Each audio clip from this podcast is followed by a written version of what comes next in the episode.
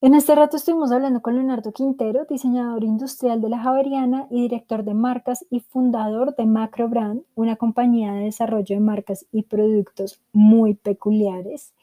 En toda esta conversación hablamos de las quiebras, de los rechazos y de esos momentos en donde no sabemos qué hacer con la vida y con lo que sabemos, que lo llevaron un poco a descubrir qué era para lo que era bueno y qué era lo que quería y así crear macro brand.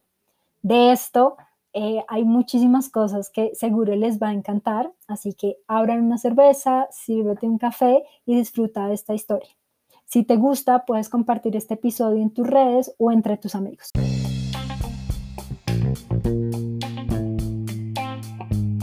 Bienvenidos a conocer la historia completa del fracaso, la parte incómoda, lo que casi no nos gusta aceptar, esa historia detrás de los siete minutos que no siempre se ve en nuestros eventos. Bienvenidos a un espacio libre de filtros, lleno de conversaciones transparentes, esas que nos incomodan, que nos duelen y que creemos nos llevan a aprender, a innovar y a reducir la frustración. Pues bueno, yo soy Leonardo Quintero, estudié diseño industrial en la Javeriana eh, siempre muy inquieto por hacer proyectos un poco fuera de lo común, un poco tradicionales, eh, porque vengo de una familia netamente emprendedora em, y también muy creativa por parte de mi mamá. Mi papá es más de negocios. Entonces, durante toda mi niñez siempre vi muchos productos, eh, productos de temporada, veía cosas muy locas y cosas casi que únicas, porque em, digamos que mi papá siempre, su foco era eh, Brasil y todo lo importaba de allá y los brasileros tienen algo muy chévere y es, es eso, es el desarrollo de producto innovador. Entonces, claro, al traerlo acá a Colombia, así, digamos que llegaba a un mercado y la gente se sorprendía mucho, era muy chévere. Entonces, como que ellos siempre eh, me inculcaron ese tema de ser independiente, monta tu propia empresa, tú puedes, te apoyamos. Pero pues bueno, cuando uno empieza a estudiar y tiene una formación, cosa que mis papás no, no tuvieron formación académica, ellos todo lo que habían hecho era empírico, eh, claro, digamos que ellos era a prueba y error. Y yo decía, yo no quiero pasar por lo mismo, quiero ser realmente, tener una academia, tener como una estructura y, y también salir y trabajar para otras personas porque quiero saber qué es eso también, ¿no? No quiero salirme como a volar de una. Entonces, eh, bueno, hice un intercambio a México, aprendí a vivir la vida real, no la vida de mi papá me manda dinero y yo me mantengo y estoy feliz. No, vida real es que voy, viajo a México, mis papás quiebran y me dice mi papá, hay dos vías, o te quedas allá o te devuelves. Y si te quedas no te puedo mantener, no te puedo mandar nada. Yo le dije, tranquilo, yo aquí me voy a medir quién soy yo. Y claro, me estaba midiendo ante un muchacho que no sabía cocinar, no sabía nada de la vida, no sabía ni siquiera pedir trabajo, no sabía nada. Entonces fue bastante duro, pero creo que me confronté a mí mismo y me demostré que sí soy capaz. Eh, me logré mantener, bueno, me devolví y, y al devolverme seguía lo mismo, no sabía para dónde iba, o sea, era un fuck up todo el tiempo, era cada vez más para abajo eh, nadie me daba trabajo, mis papás estaban muy mal, eh, hasta que con unos amigos nos reunimos y dijimos, venga, montemos una agencia. ¿Cuántos años tenías cuando eh, te fuiste a vivir a México y tus papás quebraron? ¿Y cómo fue, o sea, cómo fue para ti esa noticia en términos, digamos, emocionales? En cómo, mm, Claro, yo me fui de 22 años, en el 2008. ¿Y, qué esperabas hacer allá o qué, te fuiste? Me fui a hacer un intercambio a la Universidad de Monterrey en el año 2008. Eh, desde el 2007 a finales haciendo los planes para irme, la emoción, la visa, el la buscar dónde vivir y entras en ese rol como muy superficial, pero yo me voy, me despido a mis papás, era la primera vez que me desprendía de ellos. Eh, y fue aterrizar y llegar y sentarme en la cama y decir, armé y estructuré este viaje para qué, para estar solo. O sea, de verdad creo que experimenté una soledad absoluta, un tema de, de, de no saber para dónde, o sea, qué rumbo tomar. Yo sabía que me levantaba y tenía que ir a la universidad a cumplir ciertas cosas, pero para mí fue muy duro decir, no voy a ver a mis papás. Y también mis planes iba, eran muy chistosos porque llego a México y voy a ser el más rumbero, voy a salir, eh, voy a, tomar trago, voy a pasarla bien.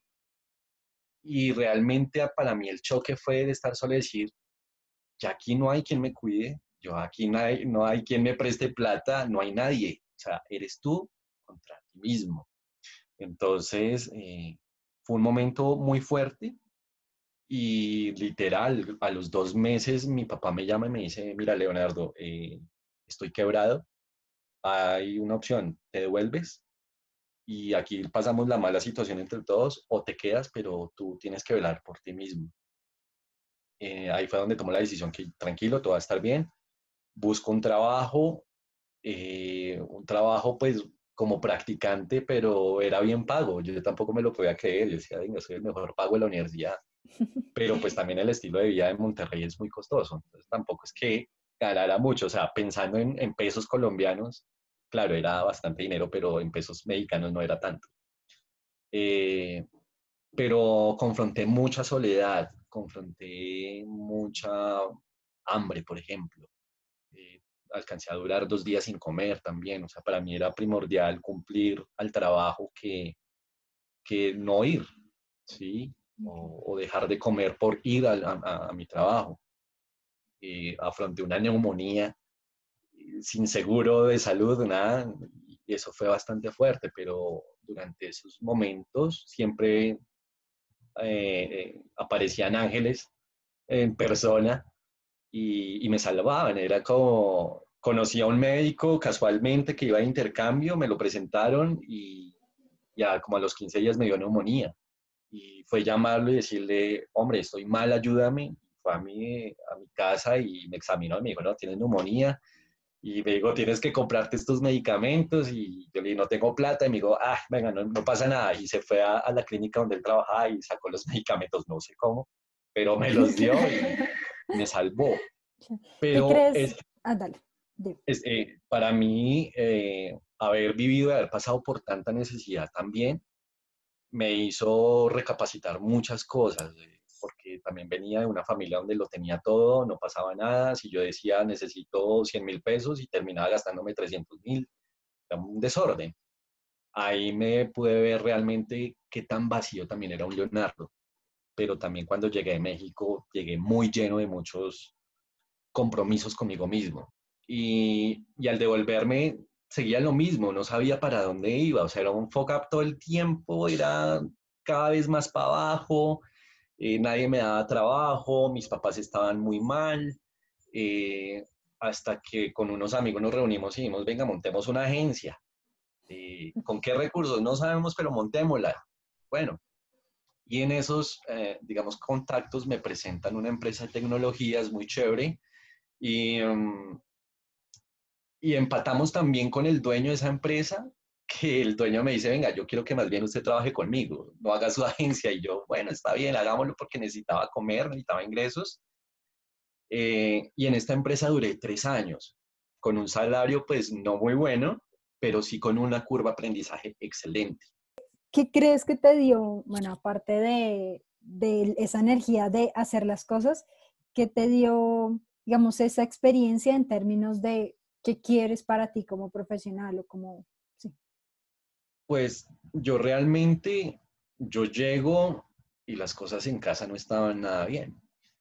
Eh, pero sabía que si seguía trabajando de la mano de mi papá, iba a terminar haciendo algo que a él le gustaba, no lo que a mí me gustaba. Sabía que si seguía con mis papás iba a ir a cumplir el sueño de mi papá, cosa que estaba muy bien. Digamos, el, el trabajo que él desempeña es bastante interesante, pero no es lo que yo esperaba. Mm, realmente cuando yo tomo la decisión con mis amigos de hacer esta agencia, era porque a mí el tema de tecnología siempre me ha llamado la atención. Entonces vi como una oportunidad poderlo hacer. Pero pues que mi carisma y, la manera de ser como soy me, me llevó a otras cosas y terminé fue trabajando para esta empresa. Claro. Pues, pero pues digamos como el, el, determinante es la mi papá hasta aquí llego y tomar mi decisión de seguir adelante. Entonces, obviamente, en temas de familia hay conflictos de emociones, pues como mi propio hijo se me va y entonces, pero también hay que dejarlo y realmente respetable de parte de ellos hacia mí y, me dejaron ir. pero mal hicieron. sí. Y ahí creaste esta, esta eh, agencia con tus amigos que después te contrataron al, cliente que fueron a venderlo. Eh, ¿Qué dijeron tus amigos? ¿Por qué te fuiste con el cliente o fue súper tranquilo? ¿Cómo, ¿Cómo fue eso? Mm, pues claro, al comienzo tenía mucho susto de cómo les digo. Eh, pero para nosotros los tres, esta empresa era un referente muy alto para nosotros, que era también decir, llegar hasta ellos no es fácil. Y cuando yo les comento, creo que fue como ver en sus ojos como lo sabíamos que esto iba a pasar. y creo que tampoco dijeron nada porque, porque o sea, o sea, vuelvo, insisto, ver en sus ojos mucho berraco este man, mucho putas, haber llegado y haberlo convencido y haberle aceptado y trabajar con él. Entonces no me dijeron nada, lo tomaron muy tranquilo, realmente, y seguimos siendo amigos. Realmente vale, más la amistad que, las ganas o los sueños, que también son importantes, pero se respetó mucho eso. Conocí a gente muy chévere, empresas geniales, eh, haciendo negocios también, teniendo pues unas comisiones pues muy básicas, eh, pero bueno, yo la vida tenía que seguir y yo tenía que seguirle dando al tema. Y luego a mí se me ocurre, venga, ¿por qué no le hacemos tecnología a una empresa de juegos que le haga falta? Me refiero en, ese, en esa época, estamos hablando de realidad aumentada y realidad virtual. Eh, en ese momento era algo muy, muy nuevo, novedoso, y, mm, y esta empresa de entretenimiento de juegos me dice, oiga, sí, venga, me gusta el tema, eh, lo queremos escuchar. Les hice la presentación, les gustó, nos sale el primer proyecto con ellos y ahí la empresa de juegos identifica a un Leonardo con ganas de comerse al mundo. Decía, este chino, ¿verdad? Dirigiendo el proyecto es un teso.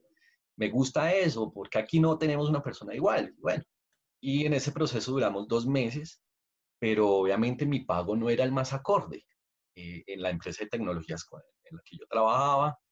Entonces, eh, yo dije, venga, les voy a pedir trabajo a esta, a esta empresa de entretenimiento. Lo hice y, y, me dicen, oiga, sí, qué chévere, nos gustaría que hiciera parte del proceso.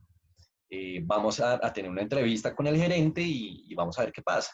Entonces ya me siento yo con el gerente y me dice, venga, ¿cuánto quiere ganar? Y pues claro, era mi oportunidad de ganar algo tan bajito a poder pedir algo más grande con tres posibilidades. La primera, estás loco, no te vamos a pagar eso. La segunda, ok, lo vamos a pensar. Y la tercera, no sé, muchas gracias, pero no, qué sé yo, o sea, uno piensa muchas cosas. Pero bueno, el resultado fue, bienvenido, sí, queremos trabajar contigo, tranquilo. Obviamente, pues me estaba cambiando la vida en ese momento pero en paralelo mi familia me decía, hey, vienes de familia emprendedora, ¿por qué sigues trabajando? Mi respuesta era, necesito aprender. Eh, bueno, en esa empresa que les comento entré y mi deseo siempre fue ser jefe de mercadeo. Desde el primer día lo sentí así. Yo entré como comercial, maleteando súper duro todos los días, el sol ante mis hombros y cara era horrible. Eh, tocando muchas puertas y creo que ahí la situación se pone más difícil y, los negocios no se daban tan bien y no eran tan claros, pero también estaban mis ganas y la estrategia en mi cabeza muy clara de cómo hacer un negocio diferente. en ese orden de ideas empecé a, ascender en, esta empresa y logré ser jefe de mercadeo de esta compañía, fue muy chévere, con recursos ceros, nunca había presupuesto para nada, pero siempre estaba el ingenio, la estrategia, cómo hacerlo. Eh, eso no se lo arrebata a nadie. Yo creo que la necesidad hace que las estrategias lleguen. Sí, hay que perseverar y hay que lucharlas y hay que hacer y, alianzas todo el tiempo. O sea, el hecho que tú llames a Coca-Cola y tengas una idea no, quieres, no, no, quiere decir que ya cerraste el negocio, no. No sabes cuándo vuelves y te encuentras con esas personas. Y eso fue lo que me pasó. Me encontré con muchas personas en el camino. Creo que también la posición, ahí sí te prestan más atención. Ah, como ahora sí eres jefe de mercado, entonces ahora sí te voy a escuchar mejor y ah, ahora sí vamos a hacer negocios. Eso también influye, o sea, es triste, pero la gente se deja llevar también por eso. Y yo también digo como, venga, foca, no. O sea, todos tenemos y merecemos las mismas oportunidades. Pero pues por cosas de la vida me echan de la empresa y yo quedo sentado otra vez y dije, pucha, pero ¿por qué me echan? ¿Yo qué hice? Bueno, hicieron una reestructuración típica de empresa, entonces tú no me sirves, pero el que es mi amigo sí me sirve. Fue así realmente. Cuando ya quedaste en el vacío de qué me pongo a hacer, ¿cuál fue tu primera reacción? Eh, ¿Y qué sentiste durante esos primeros días? Si como, ok, ahora qué me pongo a hacer y empezaste a buscar, o entraste, no sé, en un día en como depresión, no sé, cómo, cómo fue tu momento, y pues ya que estabas casada. Bueno, estaba a vísperas de... Eso, estaba en, estabas, estaba en camino de hacerlo, pero no, mira, realmente se siente un vacío horrible, es como un puño en el estómago, pero también está como la valentía, no, no me va a dejar, yo puedo, tranquilos. Yo iba pensando mientras iba de regreso a la casa, no pasa nada, Leonardo, vamos a salir de esta. Y yo todo feliz y convencido que este eras pasajero. Y nada, entro al apartamento donde yo vivía y me siento en el sofá y ahí se me cae todo. Quedo sentado, impotente, triste, eh, con deudas, qué voy a hacer y las preocupaciones. Eh, obviamente quedo muy mal, quedo muy afectado, muy dolido además también. Y, y realmente yo doy gracias a Dios, pero una vez más entra y me dice, venga, vamos a organizar esta vuelta a ver qué es lo que está pasando. A mí me gusta eso de ella que te coge y te, te aterriza. Y, y me dijo, mira, el tema es sencillo, o sea, yo sé que tú quieres ser independiente, quieres salir adelante, pero pues todavía falta ese camino. Entonces, mira, levántate temprano, vamos a hacer un cronograma, empieza súper juicioso a, a, mirar eh, opciones de, de trabajo, eh, te pones juicioso y empiezas a llamar a todos tus, tus contactos y, dices lo que está pasando. Y yo, bueno, listo. Pero entonces es curioso porque también se nos cruzó un viaje que teníamos ya programado y nos fuimos de viaje como ocho días. Fueron ocho días donde no pensé en nada. Creo que nunca había tenido vacaciones de mucho tiempo tampoco. Y, literal, descansé muy bien, regresé y me puse la camiseta y empecé a buscar, a buscar, pero no encontré nada.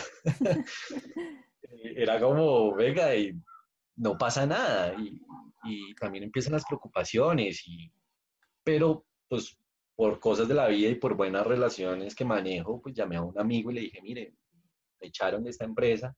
Me dice, oiga, qué casualidad, nosotros estamos buscando a alguien, un coordinador de marketing, eh, véngase. Y yo, bueno, listo de una, y presenté y, pasé, y, y, fue un buen momento y muy importante en mi vida también haber trabajado allá con marcas, aprender como lo que hay detrás de bambalinas con marcas de entretenimiento infantil. Es, muy curioso. Uno cree que todo es rosado y que todo es divino. No, eso es un cuento, es muy chistoso. Pero, eh, y lo mismo, o sea, empecé a trabajar con ellos con las mismas ganas, también con el susto de que me echaran. Y, y en paralelo, pues también estaba con mi novia en ese entonces, con proyectos de casarme. Y, y yo siempre he sido muy hablador y todos los días le llegaba a, a, a mi con mi novia con ideas nuevas, con negocios nuevos. No, mira, imagínate que si hacemos esta aplicación y si hacemos este producto y si comercializamos esto. Y mi novia al comienzo, oiga, sí, este chino es de unas ideas muy buenas, me encanta. Al año, oiga, sí, este man es como medio hablador. Y a los dos años y medio, venga, Leonardo, el tema está como complicado, tú como que me hablas mucho, pero, pero nada, nada concreto. Entonces ya obviamente hubo un ultimátum, me decía, venga, si usted no va a ser capaz de independizarse y hacer realidad algo que se está proponiendo, hágalo, pero si no, no lo haga y ya no me hables más. Eh, y claro, me deja esto pensando Y, un día me puse a pensar y dije, de verdad que es lo que quiero para mi vida. Ya sé que es trabajar en una empresa, ya sé que es ser jefe de mercadeo de una empresa, eh, ya sé de marcas, sé de contratos, sé de contactos también. ¿Qué voy a hacer? Y, y, viene como ese vacío, pero también como que un tema muy consciente de para dónde vamos, tanto con mi familia, con mi matrimonio, con mi estilo de vida, con todo lo que me han dicho mis papás y me han inculcado, ¿qué quiero?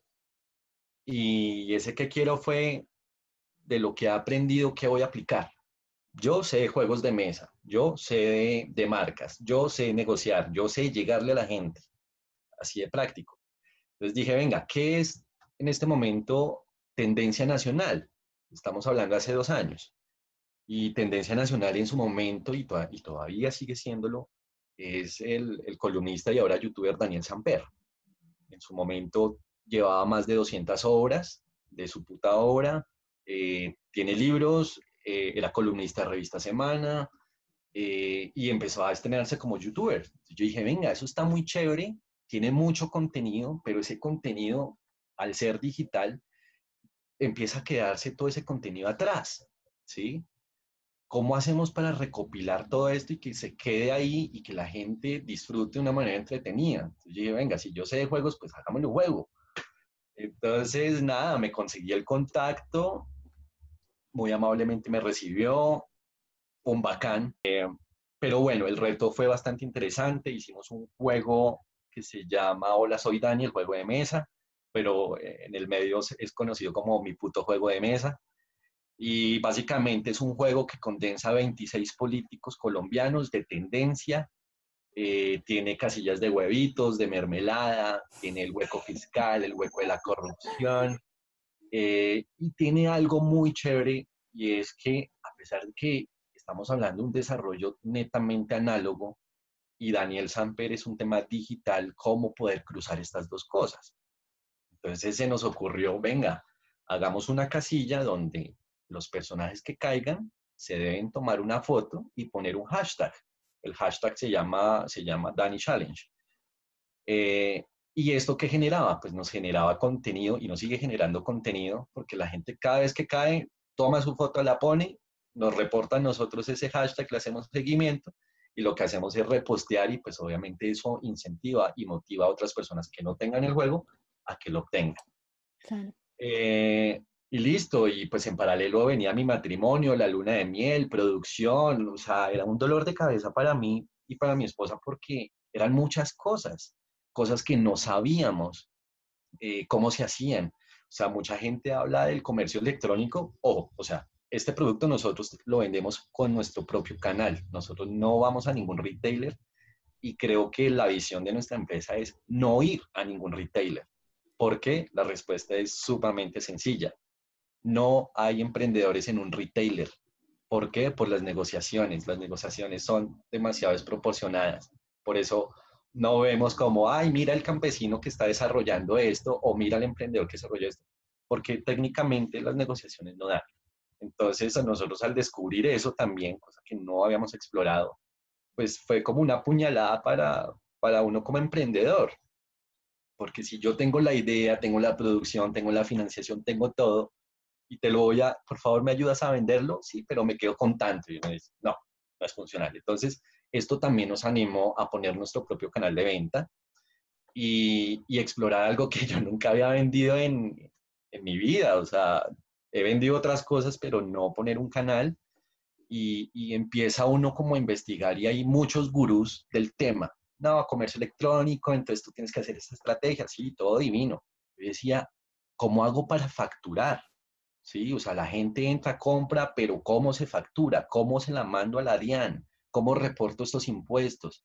También la contadora, eh, declaración de renta, el IVA, los cierres, cosas que, que, que, uno las ve en otras empresas y que uno delega a otras personas para que lo hagan, pero cuando a ti ya te toca hacer todos estos procesos a ti mismo, esto es otro cuento.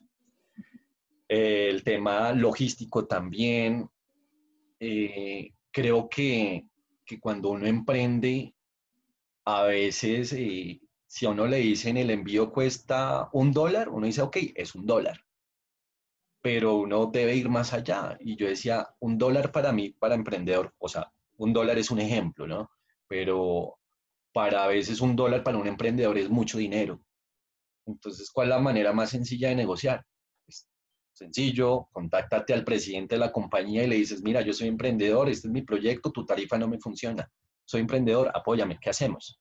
Y eso fue lo que yo hice. Con una de las transportadoras más grandes de Colombia lo hice, me escucharon y me dijeron, ok, te vamos a dar una tasa preferencial, no te preocupes. ¿Por qué? Porque me gusta tu proyecto. Y eso también motivó a esa compañía a entender esa audiencia de emprendedores, que no es lo mismo yo mandar o comprar una cosa en eBay y me cuesta tanto, pero ¿qué pasa con el emprendedor? Entonces, eh, hay que aprender también como, como ese tema. Cuéntame cómo se dieron cuenta de que las negociaciones son perversas con estas empresas de retail. Eh, no sé si tengas como alguna historia concreta que digas como, ¿qué es esta porquería? sí, no, y tú lo dijiste, creo que nunca había bautizado a los retailers y tú lo has dicho, es un tema perverso lo que ellos manejan. Yo digamos que por prudencia no ondé mucho en el tema, pero pues ya que veo que despierta un interés y lo digo. Eh, siempre lo había sabido desde que, lo había sabido desde que venía, perdón, siempre lo sabía desde que venía del sector de entretenimiento, que yo veía que las grandes superficies, retailers, eh, era un tema de, tocaba venderlo muy bajito porque es que ellos se quedan con un porcentaje muy alto, entonces como que siempre se había escuchado, en mi caso siempre lo había escuchado como de lejos, y yo decía, venga, y no es más fácil pararse y decir no. Pero allá los comerciales son felices porque me están dando la oportunidad. ¿Y cómo, cómo vamos a decir algo? no Es que ellos son el retailer. Entonces le empiezan a, endiosar a esos retailers que de verdad son unos demonios. Y, um, y luego ya cuando monto mi empresa, dije, vamos a ver qué tan cierto es esto. Entonces me voy a una de un logo verde y, y me siento como, venga, este es mi producto, o sea, uno llega muy orgulloso de su producto y decir, mire, este es mi caso de éxito, yo vendí tantos, quiero estar con ustedes, cuando me, y empiezan a, a tratarlo a uno como, ah, y en, en, sus términos de negociación, que realmente para un emprendedor que de pronto no ha tenido la academia suficiente, no tiene la estructura como para sentarse con retailers, y que te empiecen a hablar en chino, queda como, venga, si te quieres ver o vender conmigo más cool, me vale madres. Porque aquí es uno más uno y le quitamos el, el, IVA, le quitamos tal, y vamos a terminar hablando de lo mismo, pero en español. Entonces, como que hay una diferencia de perfiles, de tratos, uno en principio, y dos, cuando te abren la sorpresa, ok, me quedo con el 30% porque yo hago esto, eh, me quedo con el 10% porque te va a facturar con esto, y si nos vamos a promociones, nos vamos mitad mitad.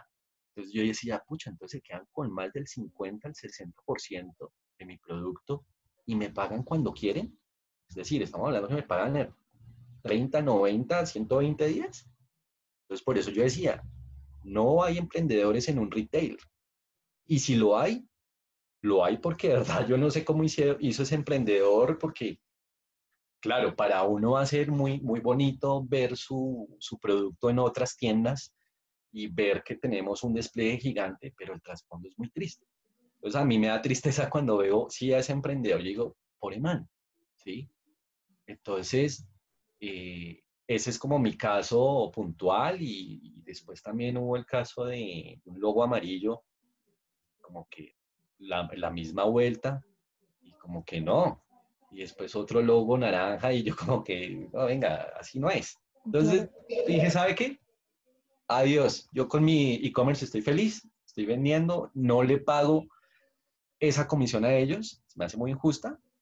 Y más creía yo que durante la pandemia iban a considerar otras cosas y no, siguen súper fuertes. Ay, no, mira, ¿sabes qué? Prefiero ese porcentaje ser más justo con mi cliente, decirle, aquí están tus regalías y nos las comemos tú y yo. Y no se la damos a un tercero que realmente no vale la pena. Eh, empezar a idear la estrategia adecuada para, para comunicar el juego, porque pues si bien la competencia vende un monopolio, la tienen clara desde la parte gráfica, tienen eh, el rubro de mercadeo para pautar donde quieran. Nosotros no, teníamos algo muy limitado. Tenemos plata para producir un juego y para venderlo acá, no más. ¿Cómo hacerlo? Entonces viene un reto de por dónde.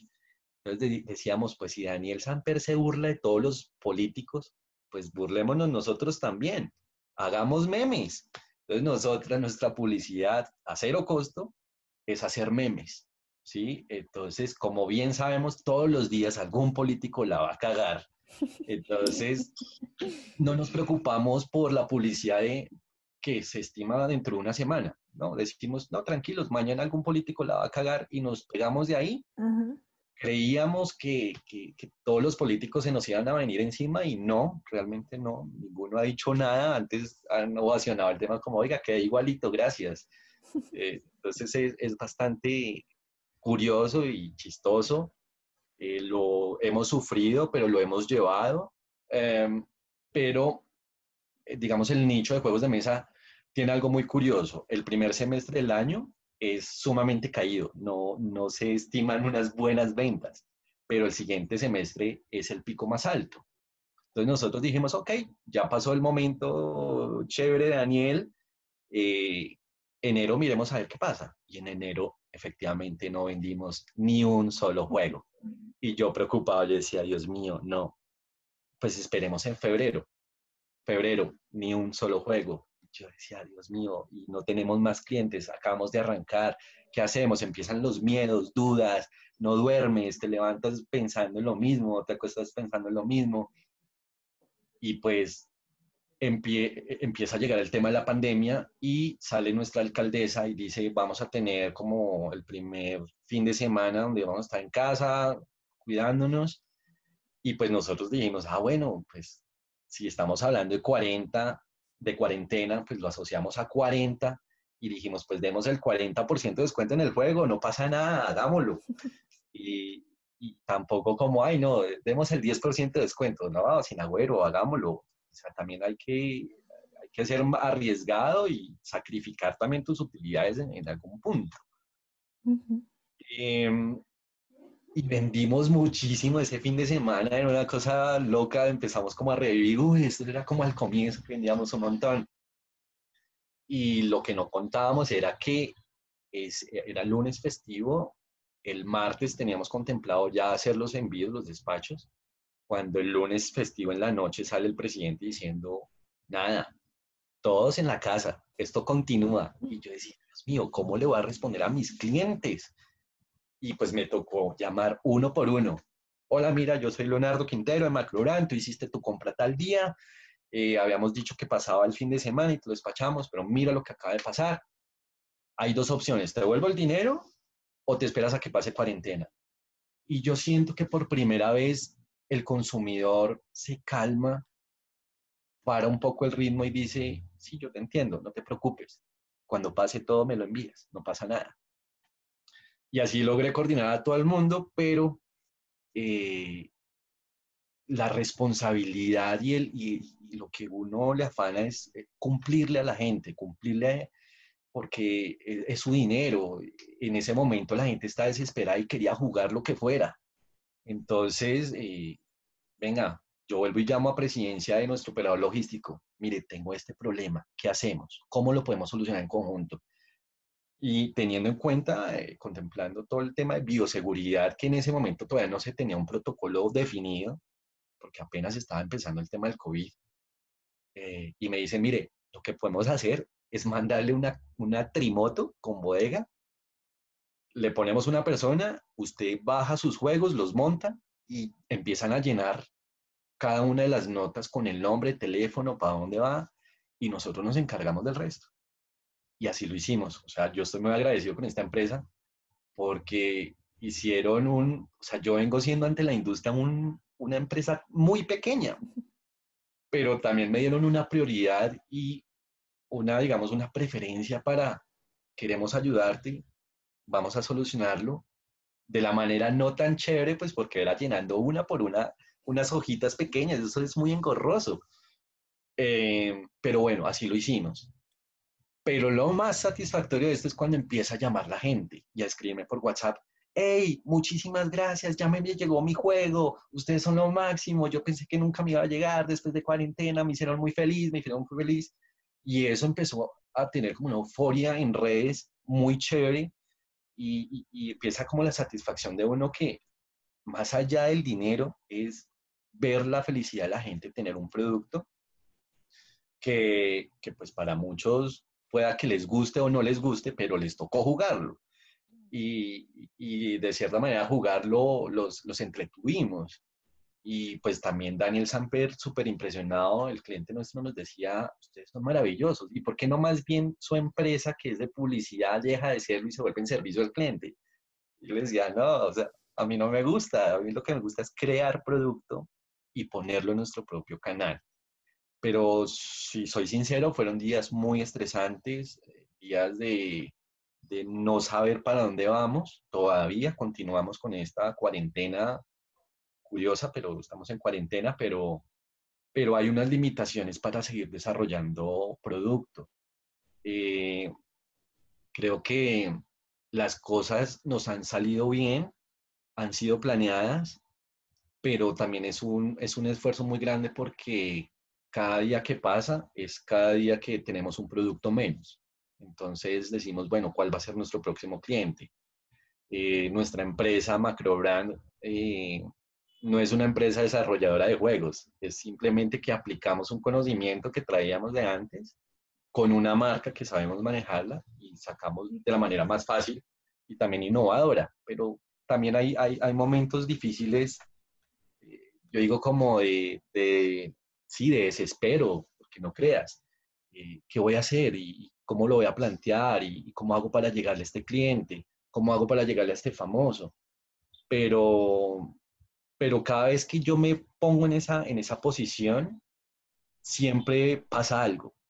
Un día me sentía mal, o sea, me sentía, ya Daniel se está acabando y estamos tratando de contactar a un caricaturista muy famoso en Colombia y nada, y no, no, no, no aparece, no contesta. ¿Qué hacemos? Y, y, bueno, yo batallando con mis demonios en mi cabeza y literal, en cinco minutos me llama el caricaturista y me dice, ¿qué hubo? ¿cómo es que es lo suyo con lo mío? Y yo, como, perdón, ¿qué es lo que está pasando acá? Y, y nada, sencillamente es retomar el negocio, retomar fuerzas y seguirlo intentando día a día. ¿Qué le dirías a Leonardo de 20 años? Voy a ser muy grosero en esto, de que deje de ser tan weón. está muy weón, en serio. No, mira, le diría, en, en serio, sea más independiente, sea más autónomo, eh, no sea mal creado, no, no siempre tus papás van a estar ahí para salvarte de todo lo que tú hagas.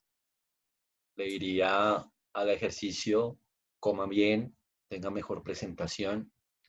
Le diría, siga siendo como es en términos de así como saluda, así como se expresa, así como se relaciona, siga haciéndolo porque se va perfecto. Eh, siempre siga haciendo, haciendo lo que, lo que suele hacer y es sentarse y hablar con el que está al lado así no lo conozca, porque algo bueno va a tener esa persona y si tiene algo malo vas a aprender también a no hacerlo.